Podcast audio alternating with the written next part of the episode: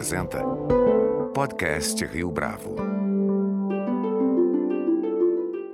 Este é o podcast Rio Bravo, eu sou Fábio Cardoso. Na última segunda-feira, não é exagero afirmar que parte significativa dos usuários da internet ficou sem saber o que fazer quando, de repente, Facebook, Instagram e WhatsApp saíram do ar. Enquanto alguns tentavam descontar a sua impaciência nos roteadores ou nas operadoras de internet, outros buscavam aplicativos diferentes, como o Telegram, ou ainda voltavam ao SMS. Afinal de contas, será que o apagão das redes tem algo a nos ensinar? Carlos Afonso Souza, diretor do Instituto Tecnologia e Sociedade e professor da UERJ, responde a essa pergunta, além de comentar as denúncias que a ex-funcionária do Facebook vem fazendo contra a rede social no Senado norte-americano. Carlos Afonso, é um prazer tê-lo aqui conosco no podcast Rio Bravo. Muito obrigado pela sua participação. Obrigado é um prazer, Fábio, falar com você e com os ouvintes aqui do podcast. Carlos, para a gente começar, na última terça-feira, um artigo publicado no Estado de São Paulo, no dia seguinte à pane nas redes, você escreveu que esse acontecimento nos deixa como lição o quanto nossas vidas estão dependentes dessas aplicações. E aí, por aplicações, eu estou me referindo especificamente ao Facebook, ao Instagram, ao WhatsApp.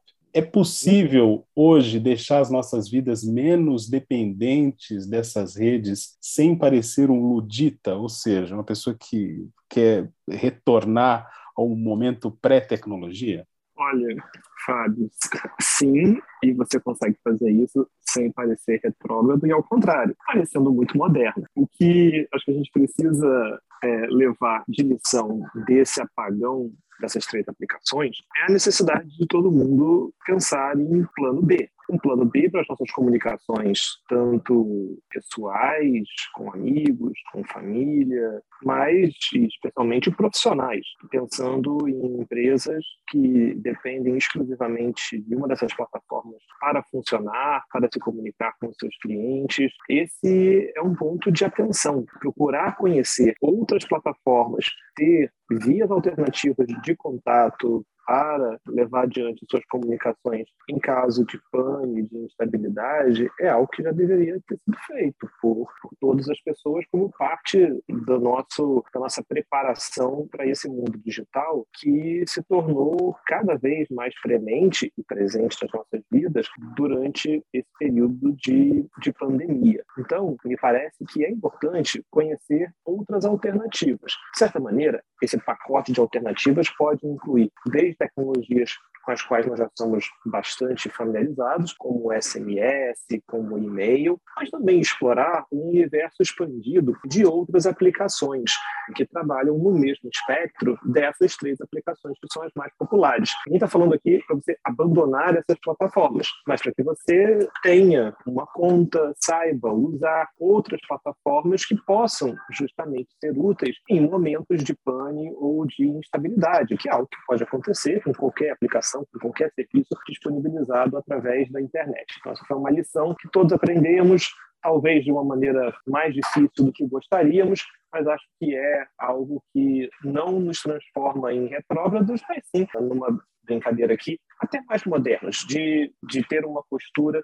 que faz com que a gente possa compreender que a internet é muito mais ampla do que essas três aplicações, por mais importantes, por mais populares que elas sejam no mundo todo e em especial no Brasil. No caso de grandes empresas, a busca por alternativas é séria e algumas delas até já têm feito isso. Mas no caso dos indivíduos que muitas vezes têm o seu negócio feito de forma quase íntima e pessoal,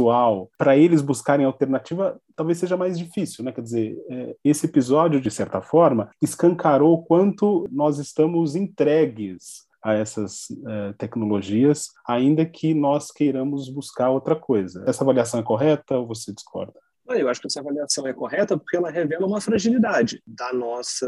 estruturação de negócios é, e de rede de contatos em cima de uma dada plataforma. Mesmo os negócios que são mais pessoais, que decorreram de, de um esforço pessoal de uma pessoa de conseguir conquistar clientela, seguidores, pessoas com as quais ela mantém contato em uma certa plataforma, acho que a lição que fica do apagão dessa, da, dessa semana é justamente entender que é preciso que você tenha uma conta em uma outra rede, em um outro canal, possa ser explorado em situações de pane, de instabilidade, como nós tivemos. Eu sei que isso pode dar mais trabalho, isso parece mas isso acaba sendo quase como que algo frequente nas discussões sobre segurança da informação em que nós vemos acontecer nas mais diversas vezes, quando se fala que é preciso fazer um backup, é preciso ter uma cópia de segurança, é preciso que você saiba o que fazer quando você tiver uma situação mais emergencial, na hora em que você destaca o seu tempo para fazer o backup, para saber se planejar para uma situação de emergência, tudo parece cansativo repetitivo, desnecessário, até o momento em que a pane e a emergência efetivamente acontecem. Então, acho que, de certa maneira, a gente deve tratar esse apagão dessa semana como uma daquelas chateações que nós nos acostumamos a ter que lidar com elas para justamente garantir que o nosso proveito da vida digital ele seja tirado de maneira mais completa e que a gente venha a minorar, ou mesmo escapar, de eventuais danos que venham a acontecer em casos emergenciais, como a gente teve essa semana. Você mencionou agora a questão da segurança de informação, de segurança de dados. Tendo em vista o que aconteceu na última segunda-feira, já é possível avaliar o risco que os usuários correram ou ainda estão correndo por tudo isso que aconteceu? Olha, aparentemente, por tudo que a própria empresa divulgou e pelo que analistas conseguiram retirar das informações que foi possível é, ver da porta para fora da, da empresa, por assim dizer, tudo indica que realmente o que tivemos foi uma falha na própria organização da, da empresa, no que diz respeito às informações de, de backbone e, consequentemente, de endereçamento dos sites da, da empresa, das, das aplicações da empresa dentro do sistema de, de nome de domínio. Não sei se todo mundo que está escutando aqui a gente é, sabe como funciona um sistema de nome de domínio, mas acho que de uma maneira muito rápida, fácil também simples, ou seja, é uma simplificação, a gente pode entender que o que aconteceu foi algo parecido com algo que a gente poderia exemplificar com a nossa agenda de contatos do telefone. O sistema de nome de domínio, o DNS, o que ele faz é traduzir o endereço numérico de determinados sites, de determinadas aplicações, que é um endereço IP, que ninguém guarda, enfim, é um, uma sequência numérica. O DNS ele traduz esse endereço né, numérico em uma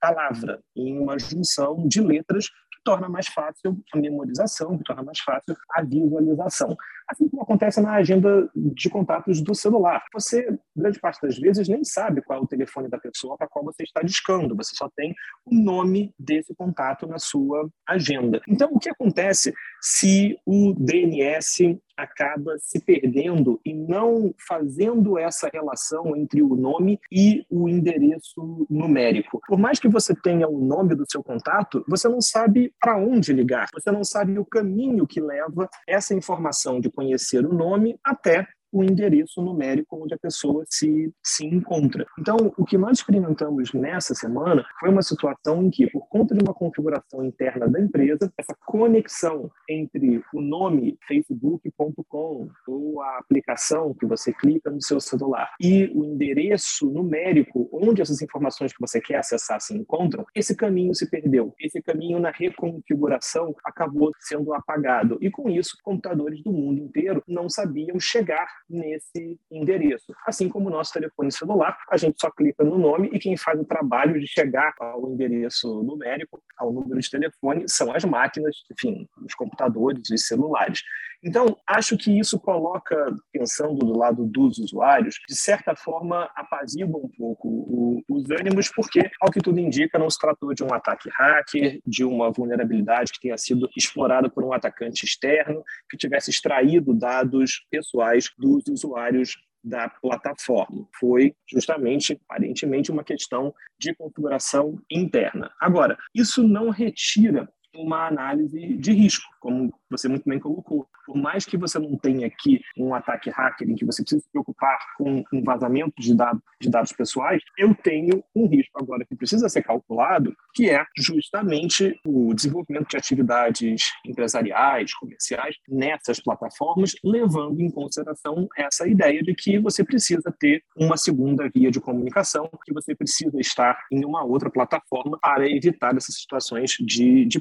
Então, acho que esse é o risco que entra em consideração, não tanto o risco com o qual a gente está acostumado, envolvendo situações de segurança da informação, de vazamentos de dados pessoais, que aparentemente não foi esse o caso. No ano passado, o documentário O Dilema das Redes, disponível no Netflix, causou sensação, sobretudo porque ele mostrava várias cenas das pessoas lidando com as mídias sociais. E tem uma passagem em particular muito interessante, mostra um garoto tentando ficar um dia, algumas horas, sem acessar as redes e no final das contas ele não consegue isso, ele acaba quebrando lá o recipiente onde estava o celular. Trazendo aqui um pouco para nossa história real, você avalia que as pessoas se sentiram um pouco assim na última segunda-feira, Carlos? Olha, isso é curioso, porque pegando depoimentos de, de pessoas das mais diferentes sobre as suas sensações no apagão das três aplicações, algumas se sentiram quase como um livramento, dizendo: Poxa, se essas aplicações não estão funcionando, esse era o canal de comunicação no qual eu deveria mandar alguma coisa, fazer alguma coisa. Se esse canal não existe, eu estou liberado ou liberada dessa obrigação.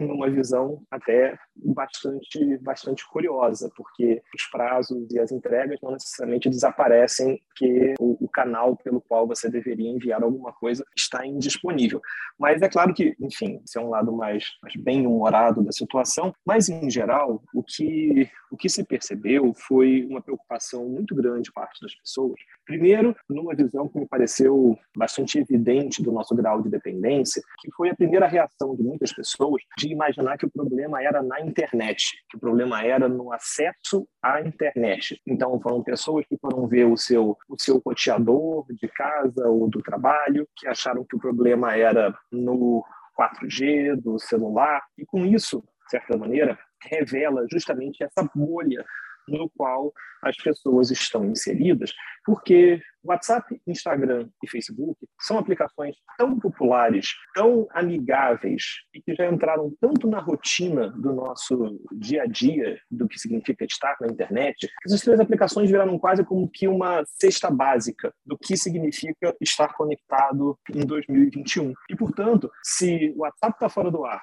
e Instagram também está fora do ar, bom, a primeira conclusão que você chega é a internet caiu. Quando, no final das contas, a internet estava perfeita. O que havia ali era uma pane justamente nessa família de aplicações dentro de um determinado grupo. Então, acho que essa é uma evidência desse nosso grau de dependência e dos arranjos que nós acabamos fazendo para organizar as nossas vidas, tanto no aspecto pessoal como no aspecto profissional, através da internet. E acho que esse é um ponto que chama muito a atenção. Pessoas que entenderam isso, na verdade, era um problema maior, um problema da internet, acabam indicando justamente os seus hábitos de navegação, de consumo de informação, de notícias, de comunicação na rede, que é dentro dessas três plataformas. E aí acho que um ponto que acaba chamando muita atenção a partir dessas diferentes percepções, para muita gente foi preocupante ver essas plataformas saírem do ar, porque automaticamente, e aí especialmente pensando em empresas, elas viram que determinadas comunicações não poderiam ser feitas e que o impacto nos negócios dessas empresas seria relevante. E aqui a gente olha bastante tivemos muitos relatos disso de empresas que trabalham com entregas, cujos contatos viriam a partir do, do WhatsApp, empresas que trabalham com alimentação, por exemplo, em que os pedidos vêm pelo aplicativo de mensagem, acabaram tomando isso não com essa postura bem-humorada que a gente brincou aqui, de um certo livramento, mas sim como uma questão muito preocupante, que é um impacto significativo na maneira pela qual os seus clientes se comunicam com uma dada empresa. Então, trabalhando entre esses dois extremos, o que comunica, o que existe de comum entre essas duas, essas duas percepções é, em última instância, o papel simplesmente central que essas aplicações desempenham em nossas vidas, do jeito pelo qual a gente acessa a internet e essas aplicações em especial hoje. Isso não quer dizer que daqui a dois,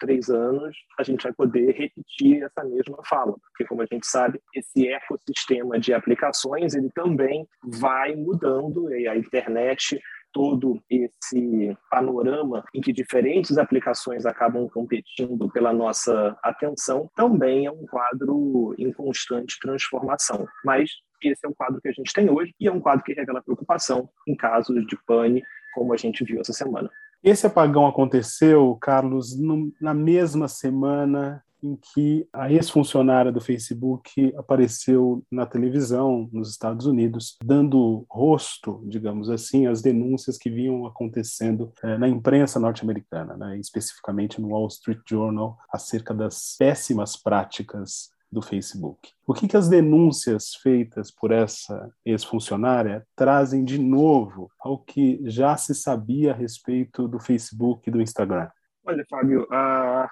as denúncias elas, elas são importantes e, em certa medida, elas reforçam elementos. Você comentou o, o documentário Dilema das Redes. Muitas dessas, dessas denúncias elas acabam reforçando argumentos que já haviam sido feitos nesse documentário. Me parece que de novo dentro do contexto ali como todo que foi que foi apresentado. E é claro sempre vale lembrar é preciso que se faça uma investigação sobre as denúncias feitas por essa depoente mas ela traz uma ideia de que existiria um tratamento diferenciado para determinadas contas nas redes sociais fazendo com que a aplicação dos termos de uso fosse feita de maneira diferenciada a partir do número de seguidores ou do número de, de acessos de uma dada conta. Esse é um ponto que vale a pena aprofundar, porque de certa maneira, toda grande rede social, toda grande aplicação de internet que trabalha com a publicação de conteúdos por parte dos seus usuários,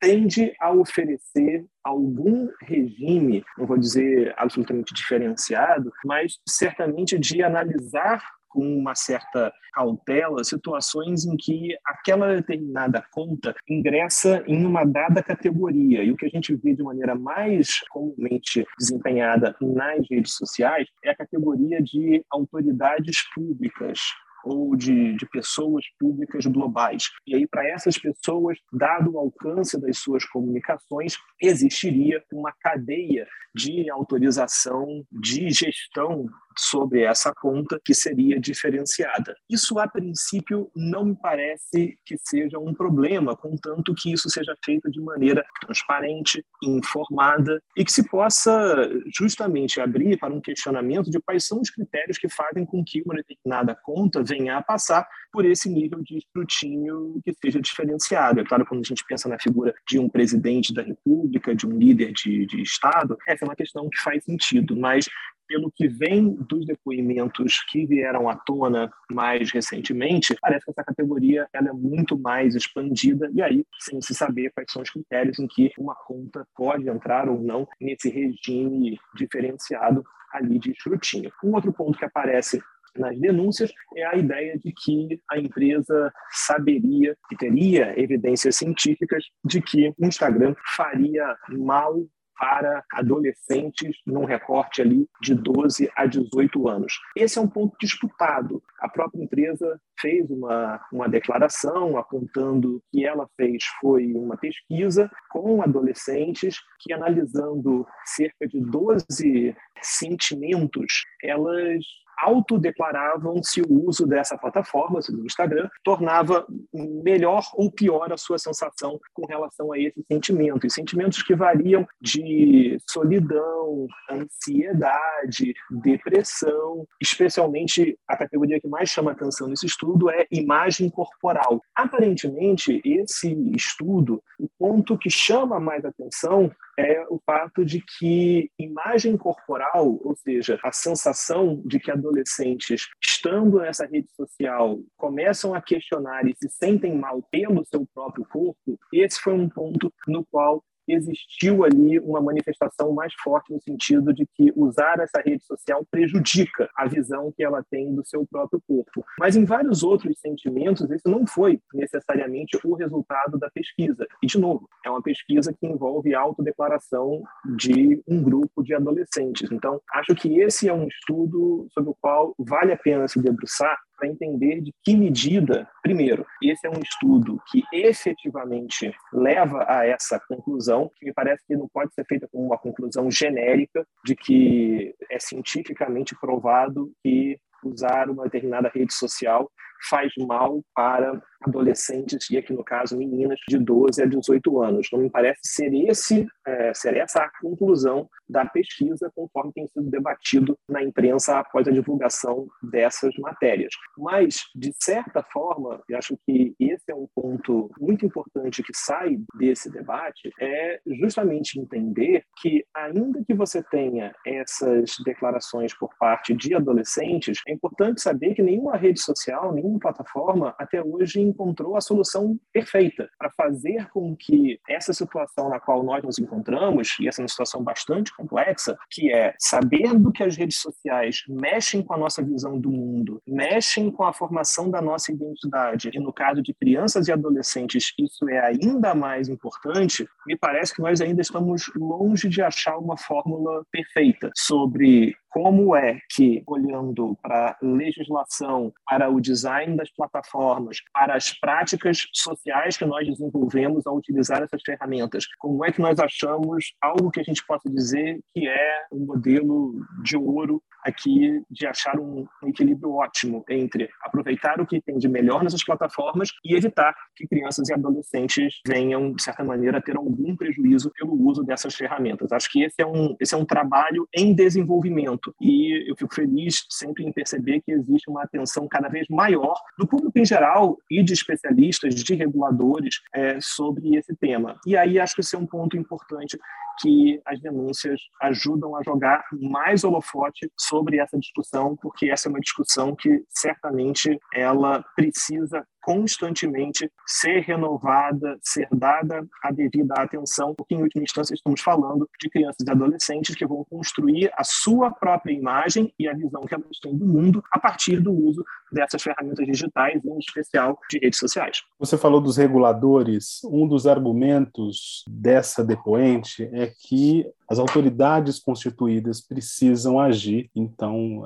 é necessário algum nível de regulação. O governo ter mais controle das mídias sociais não significa um risco maior para os usuários de um modo geral, porque a depender do governo, ele se pode atuar no sentido de ir contra a democracia, por exemplo. Esse não seria Sim. um impacto negativo? É, e esse é um ponto bastante complexo, porque parece uma simplificação, até mesmo prejudicial, você argumentar que precisamos de maior regulação. Sim, mas regulação em qual tema, de que maneira, como essa regulação pode ser auditada no sentido de se acompanhar os seus efeitos, de medir os seus impactos. Quando a gente pensa em regulação de novas tecnologias, esse é sempre um tema delicado, porque nós podemos cair num certo extremo de imaginar que a autorregulação vai solucionar todos os problemas, porque no final das contas são as empresas que conhecem onde o calo aperta e vão saber voltar com soluções que resolveriam esses, esses problemas. Bom, acho que já há muito tempo se avançou nesse debate para perceber que uma saída pela autorregulação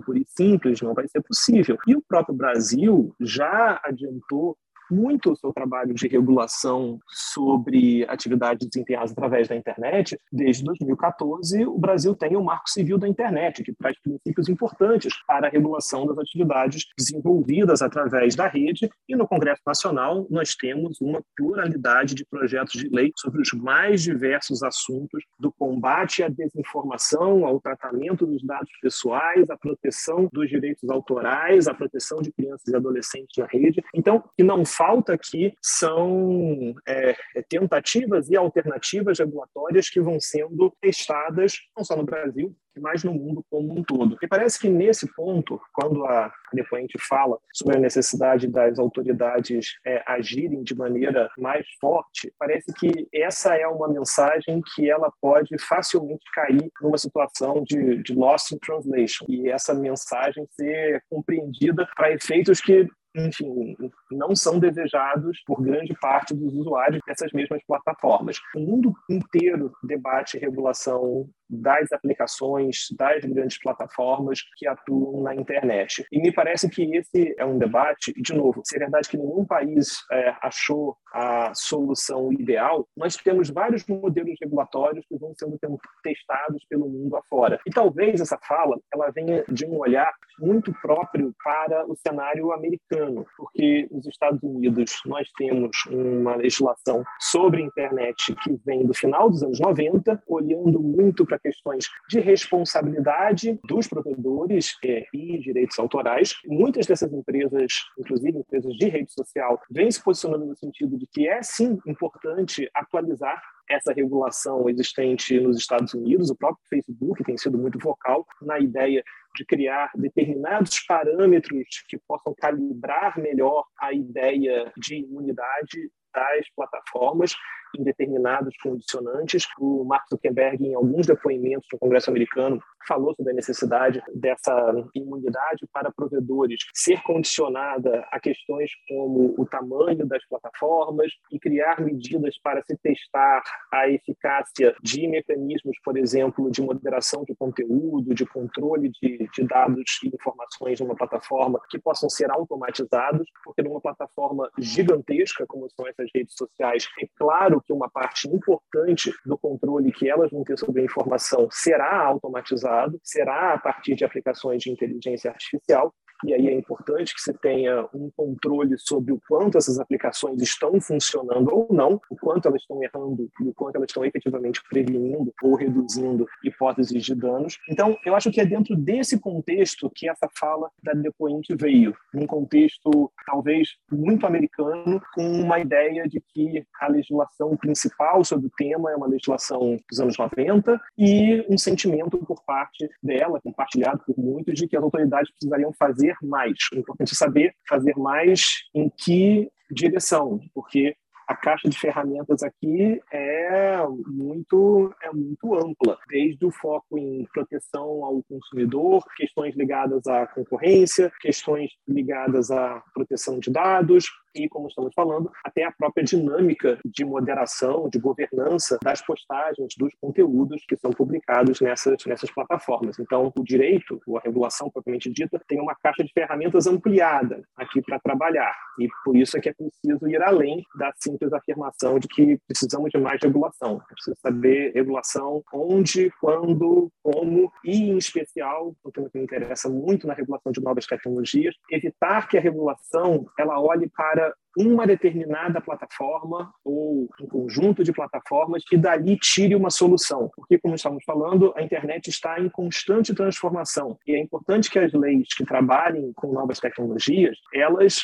possam abrir espaço para que o próprio desenvolvimento tecnológico crie novas maneiras de interação, de compartilhamento, de acesso à informação, de entretenimento, e que as leis continuem relevantes, que elas possam durar, que elas não fiquem caducas, porque elas simplesmente imaginam um futuro que será igualzinho às aplicações que a gente utiliza hoje, hoje em dia. Então, essa linha fina entre atender a demandas que nos pressionam hoje e, por outro lado, é, garantir que exista um espaço aberto para o desenvolvimento tecnológico do futuro é um dilema cada vez mais importante para a regulação de novas tecnologias. Eu participo de um conselho no Fórum Econômico Mundial que discute bastante os impactos intergeracionais da regulação de novas tecnologias. E esse me parece que é um tema fundamental para a gente pensar o desenho dessas novas regulações que estão sendo preparadas e que, e que certamente entrarão em vigor num futuro próximo. As regulações precisam ter uma ideia, um mapeamento de futuro adiante